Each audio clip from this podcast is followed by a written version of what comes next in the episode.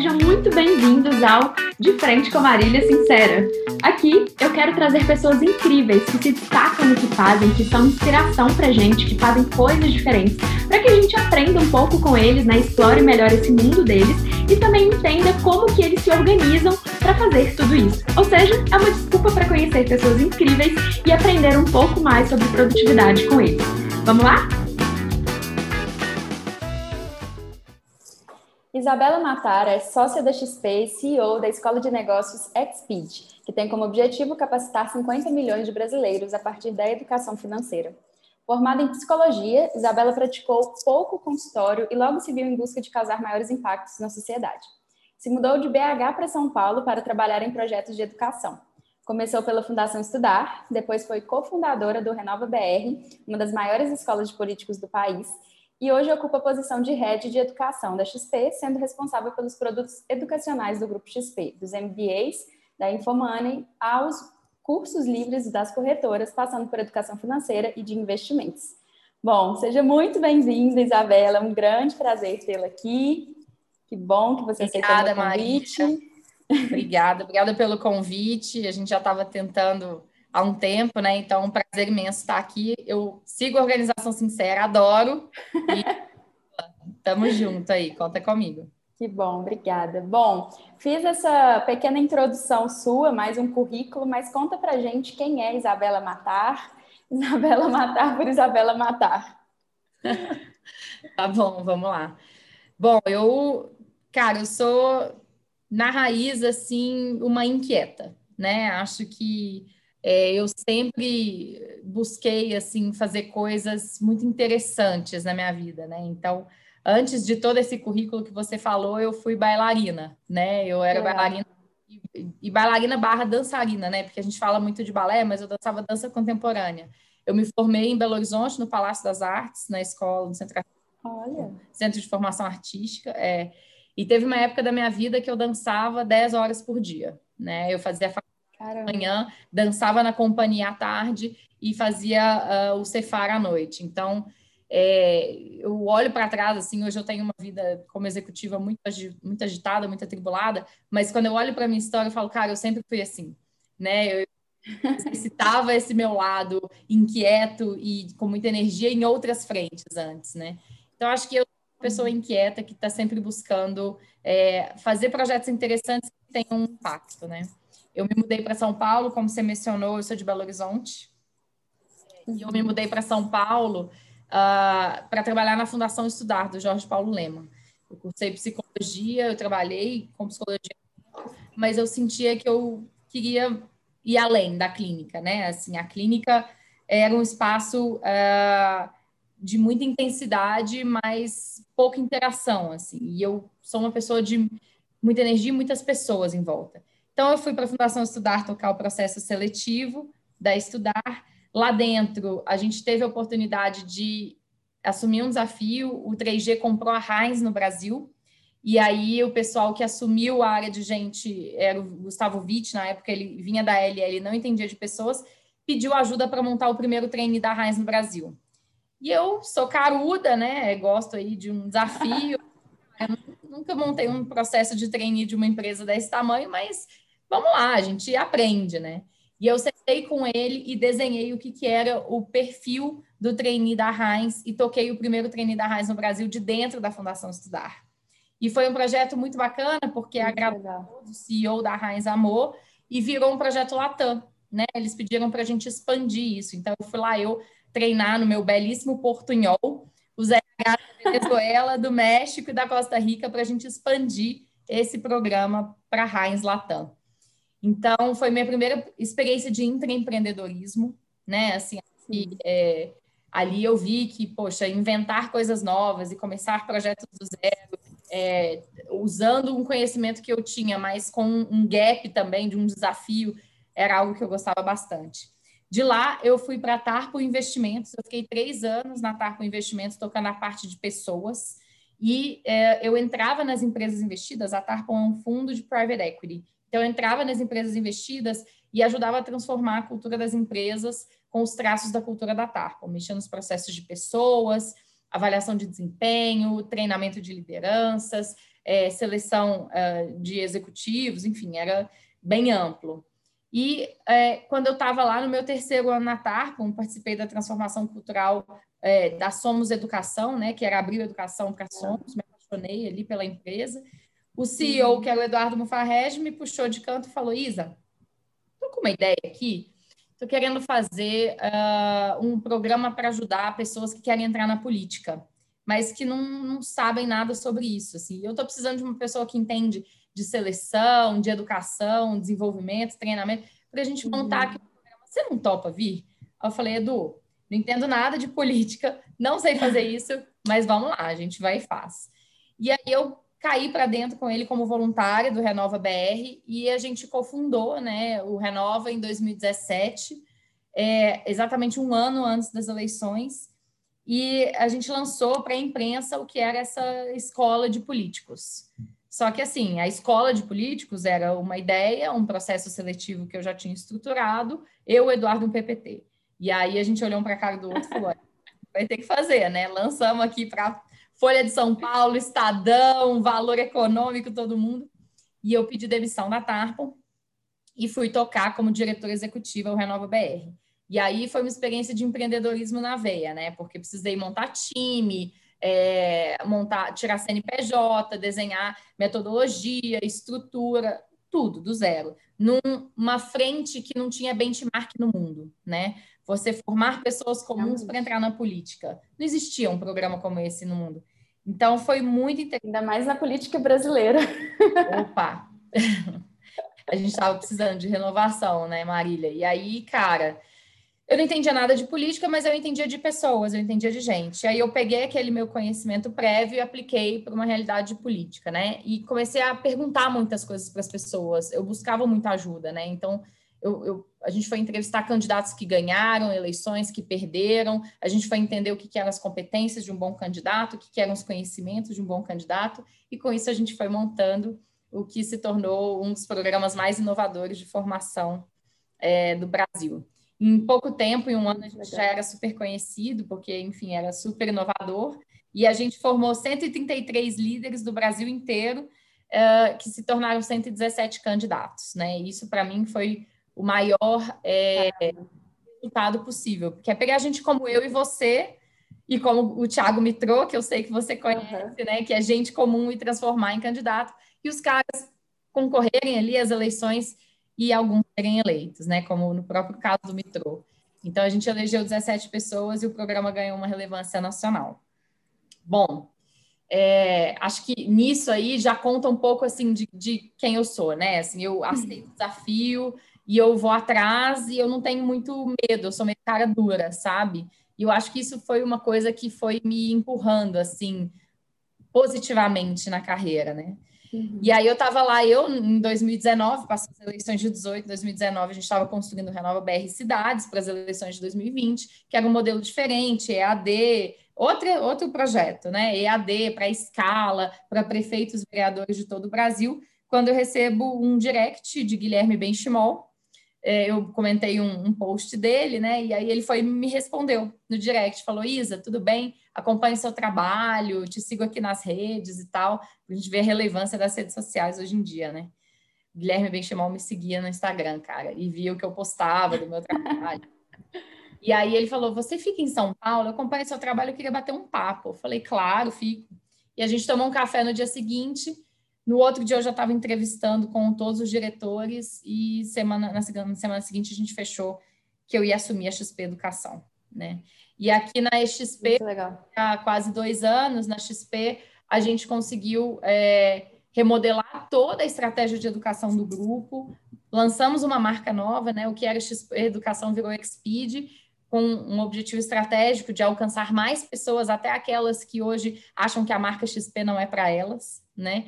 Uhum. E a uhum. gente é, construiu várias escolas. A gente tinha muito ancorado cursos de trading e MBAs, e agora a gente tem educação financeira básica, a gente tem investimentos, a gente tem trade, a gente tem empreendedorismo e a gente tem MBAs. Então, acho que a gente conseguiu remodelar aí, Marília, tudo que era essa estratégia de educação e empreender novamente dentro de uma instituição, trazer uma nova empresa, uma nova cara, um novo projeto do zero de novo, com um time muito bacana aí que a gente está montando. Isso sou eu, assim, na nutshell, mas acho que o que eu gosto mais de trazer é essa inquietude, sabe? Assim, de, de buscar mesmo esses desafios e de se acomodar. Acho que o meu pior pesadelo é eu pensar, cara, que eu tô assim num projeto desestimulante e, e presa nesse projeto para a vida inteira, sabe? Assim, eu gosto de estar tá em uhum. movimento e eu gosto de criar coisas novas, assim. Acho que eu posso trazer um pouquinho dessa perspectiva para vocês.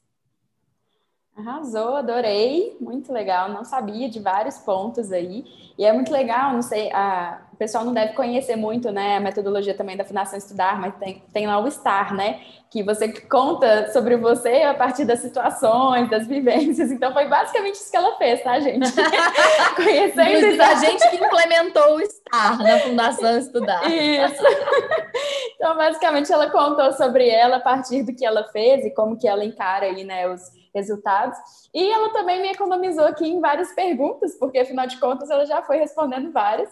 E aí, deixa eu entender então, Isa. Eu tinha percebido aqui, né, que tinha muitos pontos de interseção em relação à educação. Tudo que você fez, né, começou pela é, Fundação Estudar, depois no Renova, depois agora Educação Financeira na XP. Isso realmente foram coincidências ou você sempre teve esse né, toque aí por empreender na educação? Não, não é coincidência, Marília. Acho que, assim, primeiro tem a linha mãe que guia isso tudo, é que eu, é, até antes da minha carreira, né? As pessoas às vezes olham e falam, mano, carreira esquisita, meu, você trabalha com política, educação, RH, o que, que tem a ver isso tudo, né? E para mim é muito claro, né? Eu olho para isso e falo assim, cara, por trás de tudo tem um fio condutor que é a minha vontade de ajudar as pessoas a serem versões melhores delas mesmas. Né? Perfeito. Uhum. Eu escolhi a psicologia por isso, assim. Eu fiz terapia é, e, cara, me ajudou muito.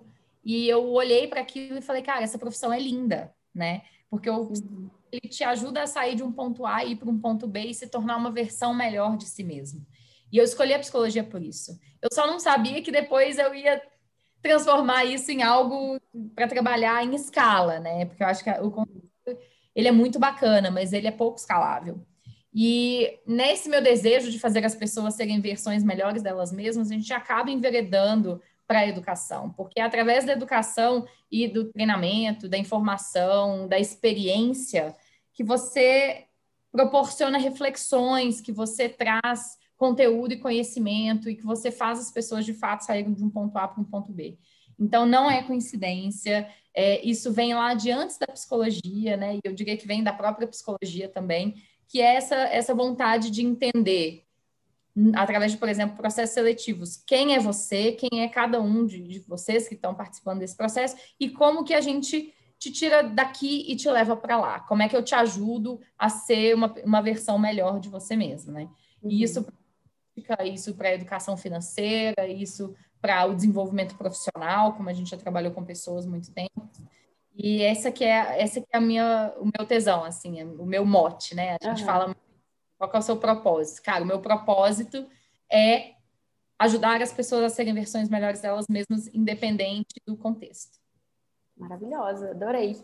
E me conta assim sobre os desafios dentro desses projetos de inovação dentro da educação. Assim, quais são os principais desafios e o que, que você acha e vê hoje com experiência que faz esses projetos vingarem ou não? Eu acho que a gente tem um desafio enquanto mundo assim com a educação, tá, Marília? Que é transformar a educação mais experimental do que conteudista, né? Então, é, cara, eu acho que todos esses, em todas essas minhas experiências com educação, o que, que eu percebo? O conteúdo ele é importante, a informação é importante, às vezes é, é aquilo que te abre portas e te dá um insight, mas a prática é mais importante ainda. Então, você precisa é, transformar aquele conteúdo em um projeto.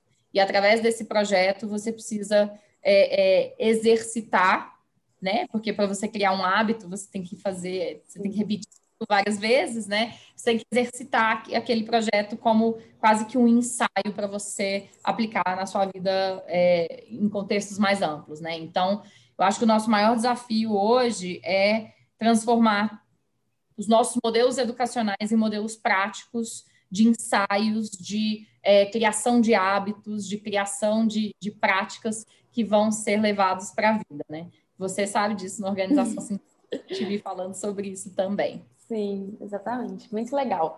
E os desafios como líder, Isabela? Você ocupa Ai. posições né, de destaque em ambientes tradicionalmente masculinos, conservadores, enfim. É, como que você enfrentou né, isso? Como é que foi ao longo da sua carreira? Se tiveram muitas dificuldades? O que, que te ajudou também? É, o que, que você anda observando por aí?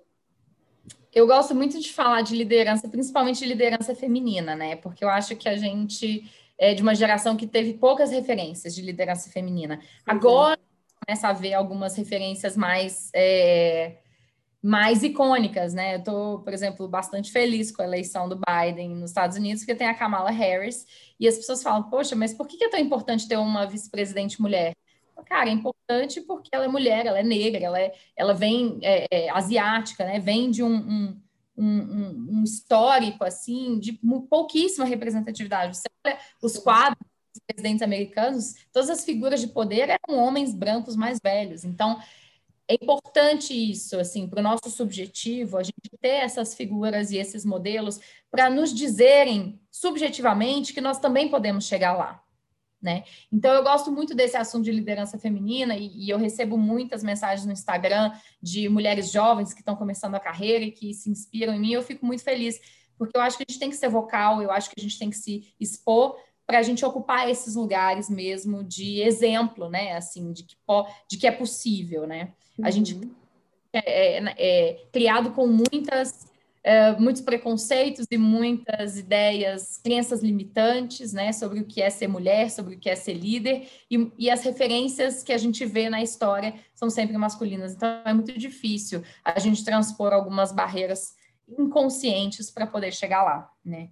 No meu caso, o que eu acho que é, foram barreiras que eu tive que transpor eram muito questão da insegurança, né, assim, acho que a gente... É, as mulheres, tem pesquisas que mostram que as mulheres elas são é, muito mais conservadoras na hora de aplicar para uma vaga, né? Elas têm que garantir que elas têm 100% das competências para aplicar uma vaga, enquanto uhum. o homem toma mais riscos, né? O homem ele aplica mesmo tendo, sei lá, 60% das competências.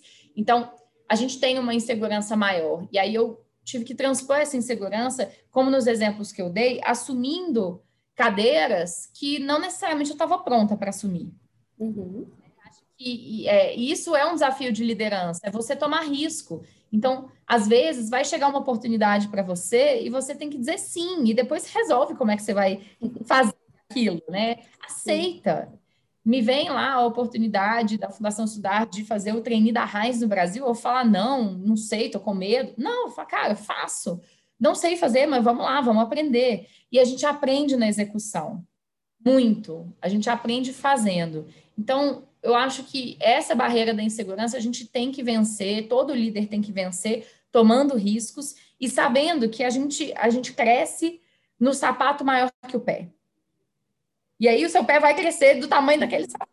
Você vai calçar um sapato maior ainda, e aí você vai executar e você vai aprender, e o seu sapato, e o seu pé vai crescer do tamanho daquele sapato. Então, é quase que é, é uma metáfora essa, né? Mas a gente tem que sempre desafios que sejam é, é, maiores do que o que a gente se vê, ou cadeiras que a gente acha que a gente ainda não está pronto para assumir. Porque é nesse exercício, é nessa zona de desconforto, é, ne, é, nessa oportunidade que você vai se desenvolver líder e é nessa oportunidade que você vai crescer. Então, acho que em segurança você... eu venci desse jeito, que eu estou com vocês, tendo cara dura mesmo, tendo coragem, tendo iniciativa. E eu acho que é, uma outra é, é, barreira é, cara, existe sim é, preconceitos, existe sim é, pessoas que vão tentar é, te fazer se sentir mal. Quando eu estava no Renova, eu ouvi muito assim, o que, que essa menina está fazendo na, à frente do maior projeto de política do país? Ela não sabe nada sobre política. Quem é ela? Não sabe nada. De onde que ela vem? Que, né? E aí, num primeiro momento, essas críticas me abalavam, né? Eu ficava assim, realmente, uhum. será que eu tinha que estar aqui? Será que eu sou a pessoa certa para estar nessa cadeira? Nossa, por quê? E aí, depois eu me retomava e falava, cara, eu estou aqui porque a gente inventou isso, porque não existia. E eu tive a coragem de aplicar um conhecimento que eu tinha prévio de pessoas nesse contexto. Eu não entendo sobre esse contexto, mas eu vou aprender, né? E aí, quando eu me retomava nesse lugar e falava, eu estou aqui porque eu mereço, eu estou aqui porque eu estou criando isso, eu virava e falava, beleza, então quais são os gaps que eu tenho? Cara, eu não entendo sobre política, como que eu vou resolver isso? Eu vou me aproximar de quem entende.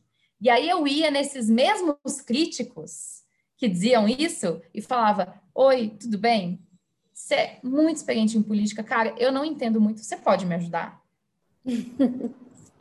Muito bom, quebrava objeção, né? Quebrava objeção. Eu fiquei amiga do Gabriel Azevedo desse jeito. Gabriel Azevedo, assim, no início, ele é uma figura muito engraçada, é um vereador de Belo Horizonte, muito engraçado, assim, uma figura. E ele é um cara que entende muito de política, né? Uhum. Assim, independente da posição política dele, ele entende muito do que é a política. E ele era um Estudou consultor no colégio militar no também, né? Eu estudei Estudou. no colégio. E ele era um consultor nosso no Renova. Legal. E ele era um dos super críticos comigo. E aí, quando a gente, é, quando ele viu a, a, essa minha força, assim, de falar, cara, isso eu sei, isso eu não sei, me ajuda, aí sim ele foi lá e desmontou para poder me ajudar. Como eu estava dizendo, o Gabriel Azevedo foi um desses caras que é, eu consegui trazer para perto e a gente hoje ficamos super amigos, enfim é, com essa postura de isso eu conheço, isso eu não conheço, me ajuda com isso, né? Então, acho que você tratar das suas inseguranças e você se sentir meritosa, né? Assim, sentir que você, nem sei se existe essa palavra que eu falei, mas sentir que você tem o mérito de estar naquele lugar e, e que você vai aprender ao longo da jornada e que o aprendizado faz parte essas são barreiras que a gente tem que transpor para ocupar posições de relevância, de liderança, sabe? Eu acho que Exatamente. muito do que trava as pessoas é a própria mente, né? O próprio medo, a própria insegurança e a própria é, sensação de, de não ser é, digno daquela, daquela posição. Acho que a gente tem que parar com isso. Acho que a gente tem que ter coragem e falar, cara, o que eu sei, eu sei, o que eu sei, eu não sei, e eu vou trabalhar com o que eu sei. Eu vou dar o meu melhor hoje e é isso, sabe? Exatamente. Perfeito, muito bom. E assim, né, é, avançando, você também vai construindo o seu respeito, né? As pessoas vão te olhando de outra forma, vão, né? Você vai construindo um histórico também que vai te ajudando também a passar por essas barreiras, né? Muito legal, obrigada, adorei. É, bom, temos aqui mais duas perguntinhas nessa parte. Vamos ver se a gente vai um pouco mais rápido para a gente conseguir falar de tudo, porque o horário dela, né, gente? É concorrido. Então vamos lá, Isabela, conta para a gente um pouquinho melhor sobre o seu plano de educação financeira aí na Xpeed, né? Como que funciona, o que, que te motivou a lançar isso? Vamos lá, a gente tem um desafio, uma ilha muito grande de educação financeira no Brasil, tá? É, assim, a gente tem, na verdade, não só no Brasil, a gente tem no mundo, mas assim, a gente tem o PISA, né, que é a pesquisa é, de educação e temas do Brasil inteiro, e a gente, de todos os países mensurados em educação financeira, nós somos o quarto pior, né? Então, assim, a gente, comprovadamente, por dados, números e fatos, nós temos um problema de educação financeira no Brasil. E eu acho que é, a, a XP, assim, tem essa missão, né? Ela tem a missão, ela com a relevância que ela ocupou de democratizar o acesso aos investimentos, de colocar todos os investimentos numa plataforma única e disponibilizar isso para as pessoas, é, a educação ela vem quase que intrinsecamente, né? A gente precisa falar sobre isso para ajudar as pessoas a saírem é, é, não só das dívidas, mas do não planejamento para o futuro. E no contexto de Brasil que a gente se encontra hoje, assim, a gente teve várias mudanças macro, né? A taxa de juros está mais baixa da história do país. A gente acabou de viver a reforma da Previdência, que muda um monte de regras para receber a Previdência e aposentadoria. Eu acho que e, e, a gente acabou de ter a pandemia, né? Nesse cenário, as pessoas acordaram e entenderam que é importante ter reserva de emergência, elas acordaram e entenderam que é importante planejar o futuro, e elas entenderam também que o dinheiro que elas é, ganham hoje precisa trabalhar por elas ou precisa render também para aquele momento em que elas não puderem mais trabalhar, né? Está como uma, é uma pirâmide demográfica invertendo, né? A população mais velha está crescendo e a mais jovem está reduzindo. O que, que significa isso? População produtiva fica menor do que a improdutiva. E nós não fomos educados para pensar no jeito que hoje eu produzo e esse dinheiro serve para quando eu estiver improdutivo. Nós somos educados para pensar, hoje eu produzo e hoje eu desfruto. Né? Então, acho que a nossa missão de educação financeira é conseguir incutir no brasileiro esse mindset de longo prazo, é conseguir trazer para o brasileiro essa consciência de que a vida produtiva dele tem início, meio e fim, mas a vida dele é mais longa do que isso. E, portanto, ele precisa trabalhar de forma que é, ele renda hoje e que esse dinheiro ele coloque para trabalhar para ele e renda para ele no futuro. Né? Então, essa é a nossa missão, esse é o nosso propósito. E a nossa ideia é conseguir educar 50 milhões de brasileiros nos próximos cinco anos. Bem desafiador, mas E para finalizar esse raciocínio, eu acho que assim, a gente precisa trazer essa consciência para todos e eu começo convidando todo mundo que está aqui assistindo essa live a pensar em como que você planeja o seu futuro e planeja a sua vida financeira, né? Acho que nós temos uma carreira e a gente pensa na nossa carreira com muita é, com muito vigor, mas a gente pensa em quanto que essa carreira vai render para a gente também no futuro, né? Acho que vale a pena todo mundo colocar a mão na consciência e falar: será que hoje eu estou ganhando e gastando, levando um nível de vida do mesmo nível que eu ganho? Se sim, se a resposta é sim, tá errado. As pessoas acham que a resposta errada é quando eu falo: não, eu ganho X, mas eu tenho um nível de vida acima de X. Nossa, eu preciso reduzir para onde eu ganho. Não, gente, você precisa reduzir para menos do que isso porque precisa ter um delta entre o que você ganha e como você vive, que é o que você vai guardar e investir. Né? Então, só para amarrar esse raciocínio, eu queria convidar todo mundo que está assistindo a gente a pensar dessa forma, né? Se você ganha mil reais por mês, você deveria levar um estilo de vida que é de 800 reais por mês, para que esses 200 que sobrem, você consiga aplicar, investir, é, é, poupar, enfim, e, e colocar esse dinheiro para trabalhar para você num futuro próximo. Então, da mesma forma como vocês planejam as carreiras de vocês, planejem também a vida financeira de vocês. Essa é a minha dica. Isso aí. E falando de carreira, né? é, queria aproveitar já para perguntar, então, sobre essa sua experiência como recrutadora é, e também criando processos seletivos, enfim, o que, que você acha que as pessoas, que fazem com que as pessoas se destaquem, né? Tanto nos processos quanto na carreira de fato? Ótima pergunta, Marília, ótima pergunta. É, eu vou te falar o que, que eu olho e eu, e eu enfim, uma parte da minha carreira eu fui recrutadora, assim, e conversei muito com essas pessoas, eu sei o que, que a gente olha, tá? Então, vou dizer o que, que nós olhamos para vocês sobre como vocês demonstram isso, né? É, a pessoa que se destaca é aquela pessoa que ela tem mais vontade do que os outros né? Assim, ela é aquela pessoa que tem mais motivação e garra do que os outros. Pode ser a pessoa inteligente, pode ser a pessoa bonita, pode ser a pessoa com experiência. Se ela não tem energia e garra, ela fica atrás de quem tem, né? Eu posso ter um Sim. candidato que é um gênio, mas se ele é preguiçoso ou se ele não dá tudo de si, eu não vou querer ele trabalhando comigo, entendeu? Assim, acho que tem que tem que ter acima dessas outras competências, tem que ter essa vontade de fazer acontecer. E quem se destaca na carreira, tanto no processo seletivo, que a gente está entrevistando e a gente pergunta esse tipo de coisa, quanto dentro da empresa ou dentro da organização, é quem entrega mais do que foi pedido. Então, sempre dê o seu extra mile, porque as pessoas vão sempre te pedir muita coisa, mas o seu diferencial vai ter no que você está olhando além no que você está entregando além, no que você está aprendendo além, né?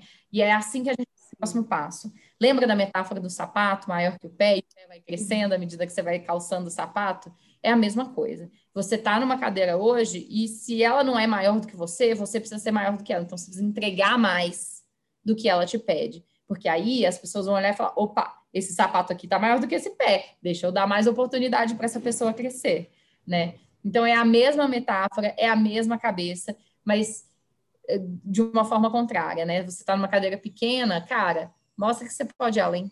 Entrega mais, mostra mais, aprende mais, que com certeza as oportunidades vão se abrir para sua frente, na, na sua frente.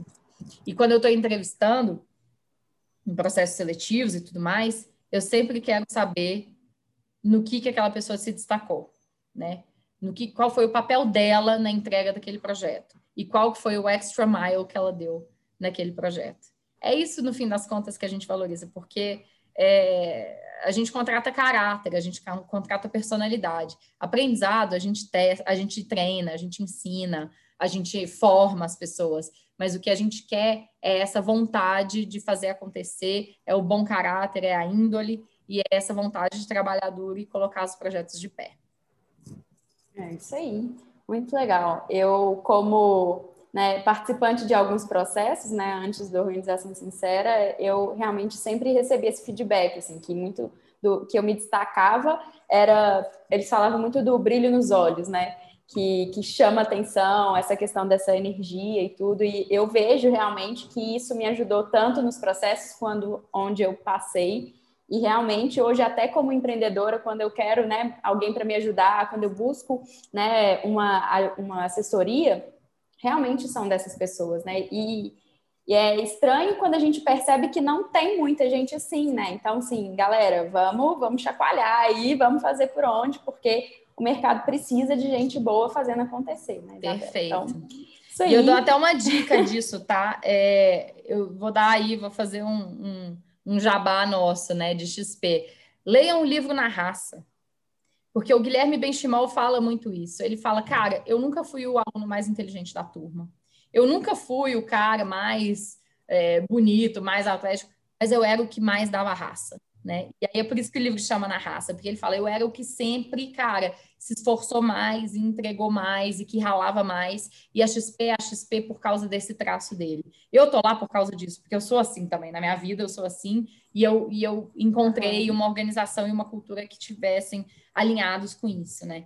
Então, é, eu acho que vale muito a pena, deixo aí a dica de livro para todo mundo ler, ou Na Raça, que conta Ótimo. muito disso. Você não precisa ser brilhante, você precisa ser esforçado, cara.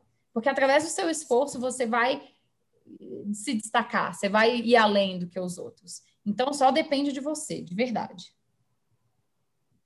Maravilhoso. Muito bom, acabamos o primeiro bloco. e agora vamos para o segundo, que é sobre produtividade, né? A gente quer saber como que é Isabela Matar aí no dia a dia, como que você lida com a produtividade, você se considera, Isabela, uma pessoa produtiva? Marília, eu sou muito produtiva.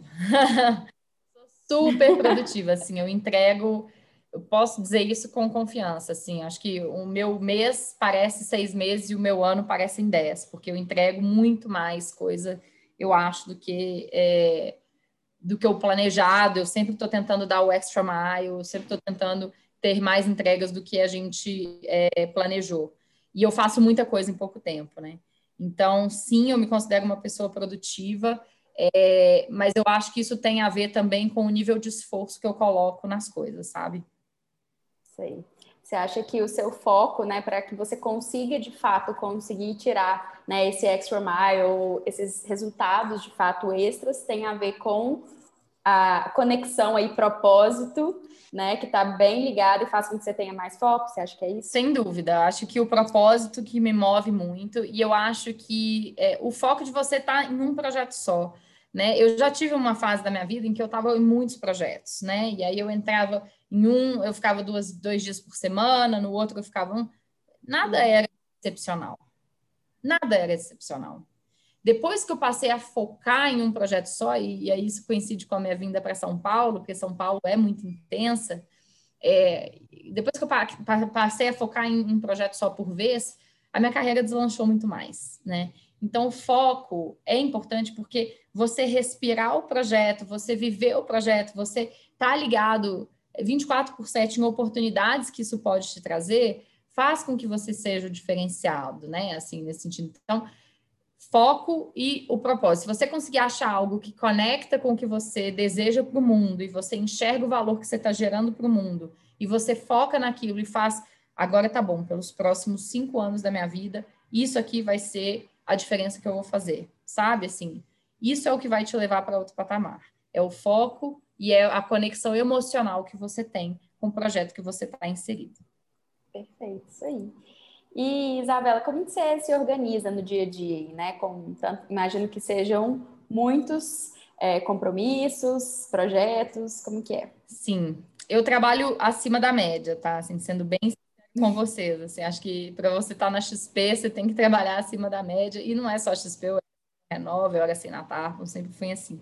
Mas é, eu, eu hoje eu sinto uma necessidade assim de, de é, organizar um pouco mais, talvez, o meu lado da saúde, sabe? Hoje, como é que eu me organizo? Cara, eu durmo por volta de meia-noite, acordo sete e meia. Aí eu vou fazer as coisas da manhã, vou passear com meu cachorro, arrumar café da manhã, eu moro sozinho, então minha casa é por minha conta, e me organizar para começar às oito e meia estar tá trabalhando, né? E aí eu trabalho, esse aí é o ponto que eu acho de melhoria, de oito e meia às nove todos os dias, às nove da noite, né? Eu paro às nove, eu marco reunião até de oito às nove, geralmente. Então, é, eu acho que a forma como eu me organizo é assim, eu faço as coisas da manhã, paro para almoço, etc. E aí, à noite, eu vou resolver questões da minha vida pessoal. Então, poxa, tem um pagamento para fazer, tem alguma coisa que eu preciso resolver, etc. E é o meu tempo de lazer. Então, é quando eu abro um vinho, eu não abro mão de relaxar à noite. Então, quando eu abro um vinho, quando eu vou jantar com uma amiga, quando eu assisto uma série, etc. Agora, qual que é o problema disso tudo? O que está faltando aqui? Saúde, né? Eu me alimento muito bem, eu durmo muito bem, né? Mas eu, eu, eu faço exercício físico só durante o fim de semana. E durante o fim de semana eu faço mesmo. Aí eu pego a que aí eu vou correr, mas assim, eu tô sentindo falta hoje, a única coisa que eu tô sentindo falta na minha rotina é de incrementar exercício físico durante a semana, né? É, toda vez que eu tenho um questionáriozinho para responder, fica lá, né? Você faz exercício físico quantas vezes por semana? Quatro, três, dois, um. Aí eu falo, ai, gente, eu faço dois, que é sábado e domingo. Então, isso é uma coisa que eu posso melhorar até para melhorar o meu nível de energia. Mas é, Hoje, o jeito que eu me organizo é desse jeito. E eu trabalho muitas horas acima da média. E não sou só eu, tá? A galera toda da XP. Só que como que eu sinto que o pessoal faz? O pessoal dorme mais cedo do que eu e acorda mais cedo. Muita gente na XP acorda às 5 e meia da manhã. E aí faz o exercício de 6 a 7. Eu não, eu tô acordando às 7, entendeu? Porque aí eu tô, tô indo dormir um pouco mais tarde. Então, acho que tem como eu me equilibrar ali para conseguir inserir é, o esporte nesse dia a dia e não ficar só sendo aquela esportista de final de semana. Agora, não tem receita Sim. mágica, né, Marília? Quanto mais tempo também você trabalha, mais coisas você entrega. Assim, eu acho que para o nível de entrega que a gente tem, é, eu acho que a gente é bastante produtivo. Assim, eu não perco tempo durante o dia. E outra coisa que eu acho que vale a pena trazer sobre produtividade é eu não perco tempo na vida aerol. Assim, não tem eu acho que aí tem até um, um, uma ansiedade, né? Eu, se eu sinto que eu não estou aprendendo nada ou, ou, fazendo nada de que está me fazendo bem, eu já fico angustiada. Então, quando eu estou à toa, ou eu estou lendo um livro, ou ouvindo um livro, ou eu estou é, é, usando o meu tempo é, de forma que vai me relaxar, entendeu? Ou eu estou com um amigo e uma amiga conversando, ocupando a minha vida social, eu estou passeando com meu cachorro. Então, eu não faço mais, eu aprendi muito isso. Eu não faço mais é, coisas que eu fazia antes de ficar, por exemplo, muitas horas numa rede social. Eu não faço isso mais, assim. Hoje, eu, quando eu percebo que eu já estou gastando mais minutos do que eu gostaria na rede social, eu já fecho e já vou fazer outra coisa, né? Então, eu acho que é um pouco, a produtividade, ela tem a ver com um pouco do conceito do tempo, né? Qual que é o seu conceito de tempo? Para mim, o tempo em que eu estou é, só ou prestando atenção na vida alheia em rede social, ou só lendo notícia ruim, ou só absorvendo informações que não estão me fazendo bem, ou estando com pessoas que eu não gosto. Isso é o tempo improdutivo. Né? O tempo produtivo, para mim, é aquele tempo que está me fazendo bem. Então, eu também cortei pessoas negativas da minha vida, sabe? Essas coisas, assim, eu escolho para os meus amigos, eu só passo tempo com quem me acrescenta. Se eu estou é, entre um lugar e outro, eu estou ouvindo alguma coisa, um podcast ou um livro que me acrescenta. Então, acho que a produtividade é você saber também escolher a, o foco da sua atenção, né? Como que você usa o seu tempo e a que, que você vai dar atenção na sua vida. E aí... Do que você se alimenta? Né? Do que você se do alimenta. Do que você né? se alimenta. Rede social exacerbada gente negativa e, e, e, e rolê que não tem nada a ver com né? Assim, tô fora, entendeu? Antes eu ia no rolê por ir no rolê, para estar com as pessoas e tal. Hoje eu não faço mais isso. Se eu olho e acho que é um rolê que é bad vibe, que não tem a ver comigo, que, sei lá, eu sou muito mais seletiva com o meu tempo livre hoje do que eu era no passado. Por trabalhar tanto, por trabalhar tanto, eu sou muito mais seletiva com o que, que eu vou dar atenção e com o que, que eu vou aplicar o meu tempo livre. Acho que essas são a... que a gente faz para produtividade. É, você aprendeu a priorizar, inclusive, no tempo livre, né? Sim. Legal. Acho que essa seria uma última pergunta para mim em relação a isso. Você falou muito bem, gostei muito de escutar. É, também sou muito parecida com isso. Às vezes eu até me treino, na verdade, para dar um break, sabe? De tipo assim, tá bom, é, agora vamos, vamos, dar, vamos descansar, porque senão fica só na, na pilha. Mas, assim, como que você define prioridades no dia a dia? Cara, eu, eu defino prioridades com o que é mais urgente é, e o que, que o que, que eu acho que vai mudar a curva da minha vida. Uhum. Tá? E eu não estou falando de trabalho, estou falando de vida. Então, eu vou te dar um exemplo, assim. É... Cara, eu, eu tenho... Eu, eu preciso ir no médico porque eu estou sentindo que tem alguma coisa que eu preciso olhar, entendeu? Eu não vou enrolar para ir no médico. O médico é a minha prioridade. Ah, mas eu tenho uma reunião importante, não interessa isso aqui é o que vai mudar a curva da minha vida, é importante eu, eu cuidar da minha saúde nesse formato e tal, eu vou, vou priorizar isso. Outra coisa, é, dentro do trabalho, pô, tem um monte de reuniãozinha, de coisinha, de gente que quer validar as coisas, olhar.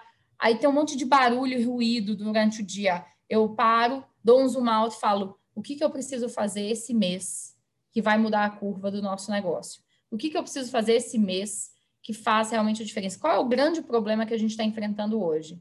Ah, o grande problema que a gente está enfrentando hoje é a visibilidade do, da taxa de juros. Ah, então tá bom, então eu vou focar nisso. Aí eu limpo a minha agenda, delego tudo, falo, olha, gente, tem muito ruído aqui.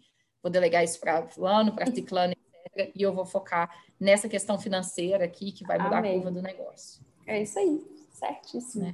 Adorei. Então acho que é importante capaz de dar esse zoom in e zoom out. Né? Eu falo muito In disso também. É quando você percebe que, por exemplo, tem um problema que o seu time não está conseguindo resolver ou que você delegou e as pessoas estão com dificuldade, aí você vai lá e dá um deep dive e ajuda.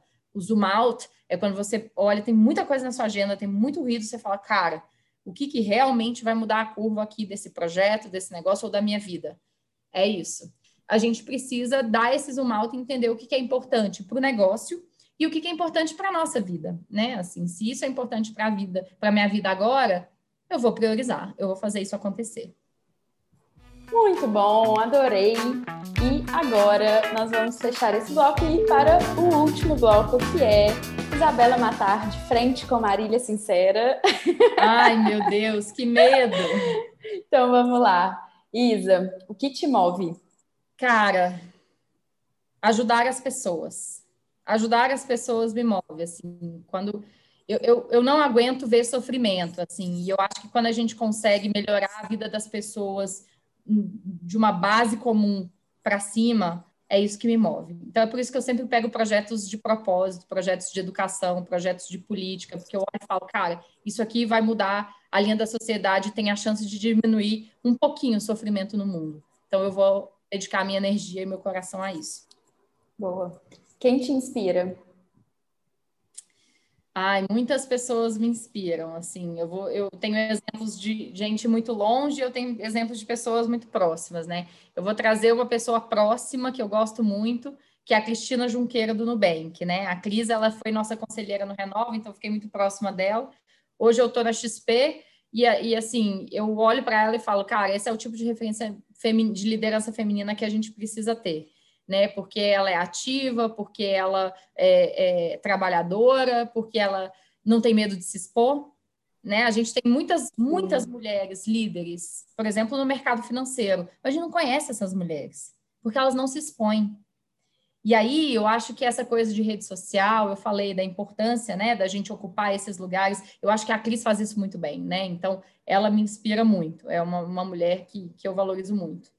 Outra, outra mulher que me inspira bastante é a Regina Esteves, essa é bem menos conhecida, que é a fundadora e, de, e presidente do Comunitas, que é uma ONG também de desenvolvimento de é, pessoas no setor público. Ela é uma mulher super articulada, ela é, enfim, divorciada, circula no meio de homens poderosíssimos, conhece todos os governadores, presidente da República, etc.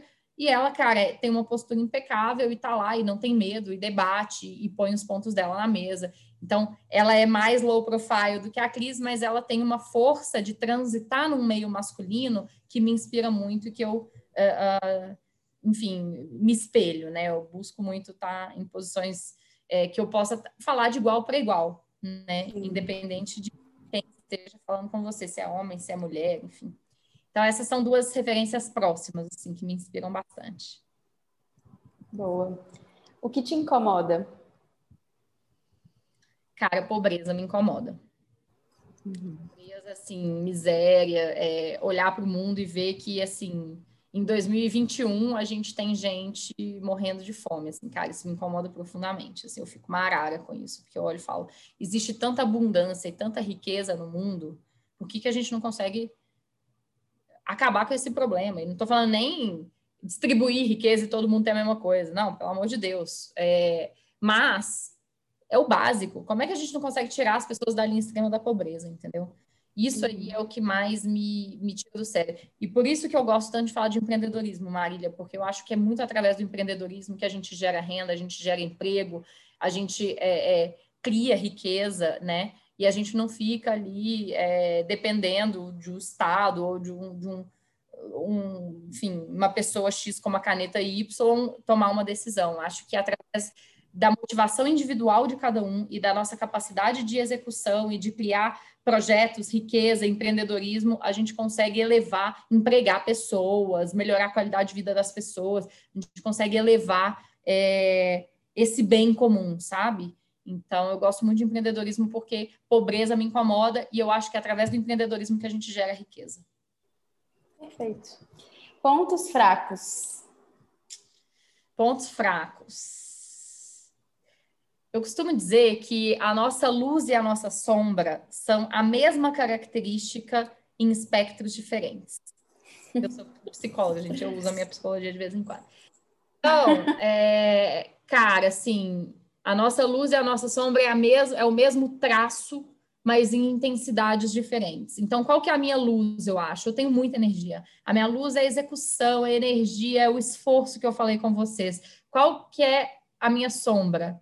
é o exagero disso, né? Então, como eu falei aqui para vocês, eu acho que o meu ponto fraco é, cara, eu trabalho muito, eu entrego muito, mas às vezes eu deixo de lado ali, por exemplo, um esporte, é, uma atividade física que poderia estar tá me ajudando a, a, a, inclusive, ser mais produtiva, né?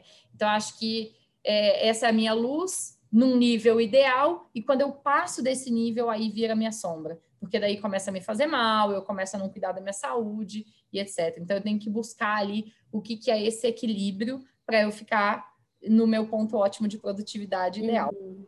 Diga-se de passagem, equilíbrio não é equilíbrio vida pessoal profissional. Não, meu equilíbrio é um pouquinho fora dessa curva. Vai sempre pesar um pouquinho mais ali para o profissional. Mas eu tenho meu equilíbrio, meu ponto ótimo disso e a minha família se sente amada, enfim, quando eu namoro, né, agora eu tô solteira, mas os meus namorados ficam bem, então esse é o ponto ótimo do meu equilíbrio, de quando eu consigo dar atenção para as pessoas que eu amo e ao mesmo tempo ser produtiva como eu quero no meu trabalho. Ótimo. Fora das minhas perguntas aqui, porque eu fiquei muito curiosa, qual que é seu signo? Libra. Libra. Ótimo. Bom, vamos lá. Um sonho um sonho. Cara, assim, eu tenho vários sonhos, mas eu tenho hoje um, um sonho que eu tenho, assim, que eu assumi para mim que eu tenho é ter uma família, ter filhos, né? Eu tive muita dúvida em muitos momentos se eu queria ter filhos ou não, porque todo mundo me enxerga como essa super profissional e não sei o quê. E por várias, várias vezes eu pensei, será que eu quero mesmo ter filhos? Porque né, a gente tem essa crença limitante de que essas coisas são conflitantes, né? Poxa, se eu tiver um filho agora, minha carreira, nanana. E eu ultrapassei essa barreira e hoje eu tenho certeza que eu tenho, eu tenho um sonho de ter uma família e ter um filho. Então, eu estou muito mais bem é, ancorada nisso e eu estou pronta para tomar essa decisão, sabe? Assim, quero. As dúvidas que eu tinha no passado eu não tenho mais. Hoje eu sei que eu quero ser mãe. Que bom, que bom. Um... sendo super aberta aqui, super. gente. Isabela transparentaça. Sincera. Isabela sincera. Amei. É, uma empresa. A XP. Um, mentor ou mentora.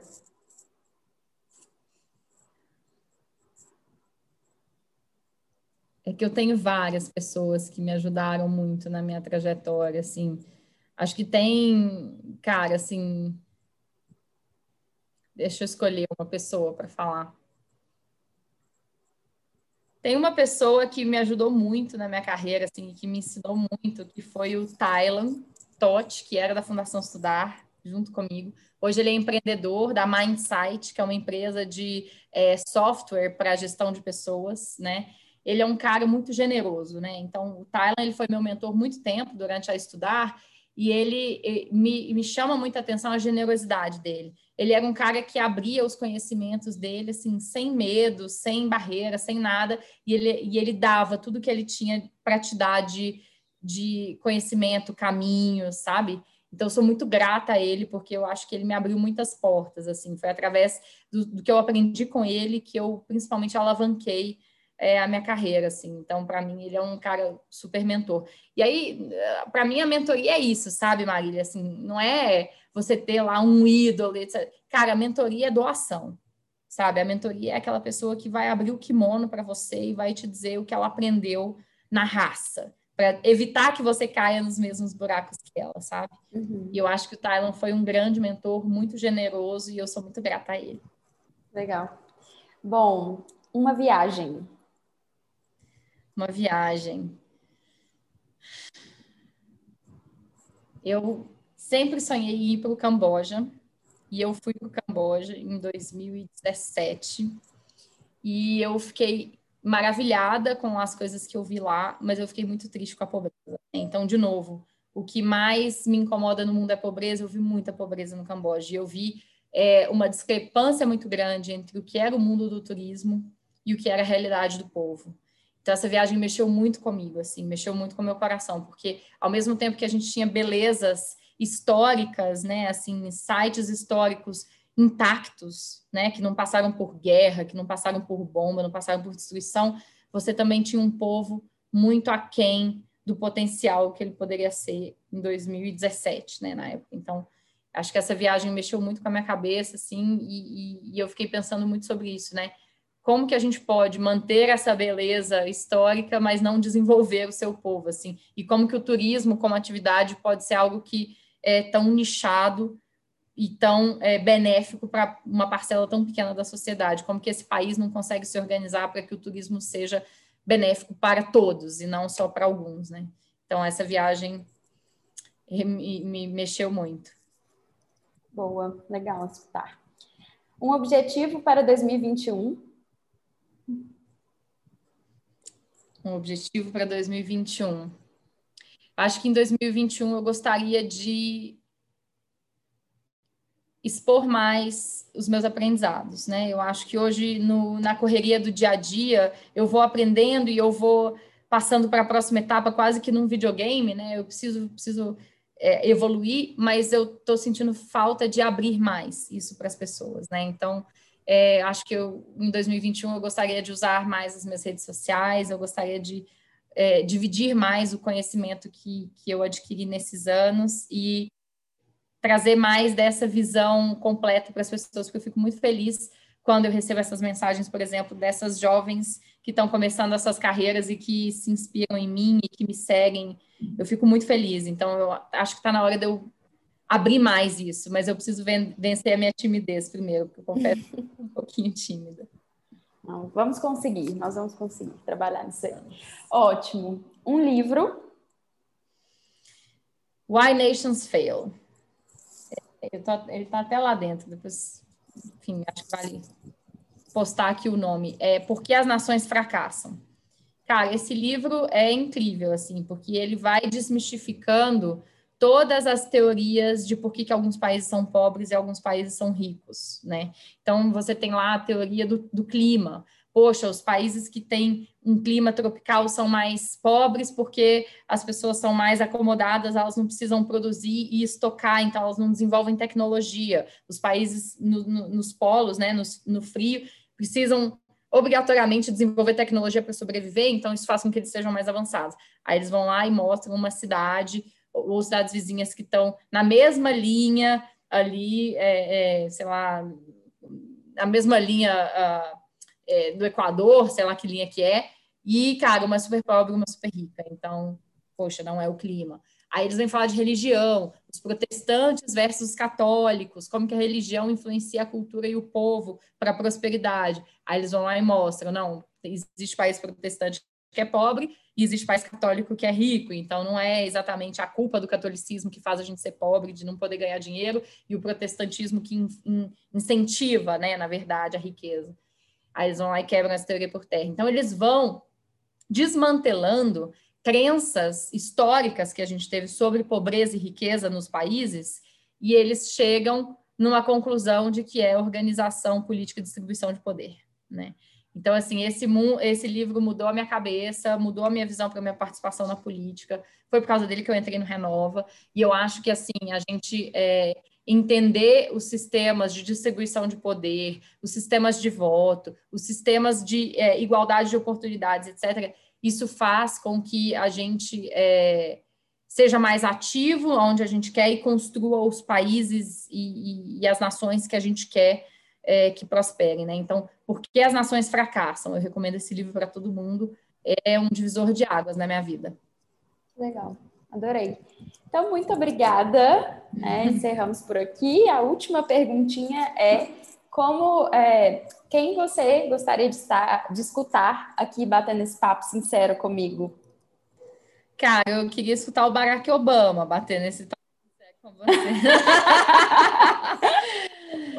eu acho que ele ia se sair melhor do que eu aqui. Acho que eu fiquei impactada em algumas perguntas. Mas falando sobre pessoas que estão próximas aqui, que a gente pode convidar, Cara, eu acho que, olhando para o contexto de BH, o Gabriel Azevedo é uma boa pessoa para você convidar. Ele é uma figura, ele é engraçado, ele é inteligente. Acho que podem ter insights bem bacanas aqui para o pessoal. Legal, obrigada. E como que as pessoas podem acompanhar seu trabalho, conhecer, te conhecer mais? É é? Arroba é? Isabela Matar, com Z, dois L's e dois T's, no Instagram. Eu não uso muito LinkedIn, pode mencionar LinkedIn também, mas eu não uso muito, tem até que usar mais. Mas o meu principal canal de comunicação com as pessoas é o Instagram, então pode me seguir lá, que vai ser um prazer trocar com vocês. Tá certo. Então, muito obrigada, Isa. Foi um prazer super grande. Adorei conhecer mais essa história e foi legal que você ia sempre complementando e dá para a gente entender de fato e vivenciar um pouquinho disso tudo com você. Acho que você enriqueceu muito né, essa história começou já a dar espaço, que é seu objetivo de 2021, por aqui, talvez, quem sabe, as pessoas possam começar a te conhecer mais e conhecer mais essa história e se inspirar também em você, né? Então, te agradeço muito pelo seu Obrigada, tempo. Marília, foi um prazer. Parabéns pelo trabalho, organização sincera muito bacana. Acompanho, sou fã, como eu falei, e tamo junto aí, pode contar comigo. Queria agradecer a todo mundo aí que está acompanhando a gente também. Um beijo. E esse foi mais um De Frente com a Marília Sincero. Espero que vocês tenham gostado. Para me acompanhar mais, é só me seguir no Instagram, arroba Organização Sincera, ou nas minhas outras redes sociais. Muito obrigada e até a próxima!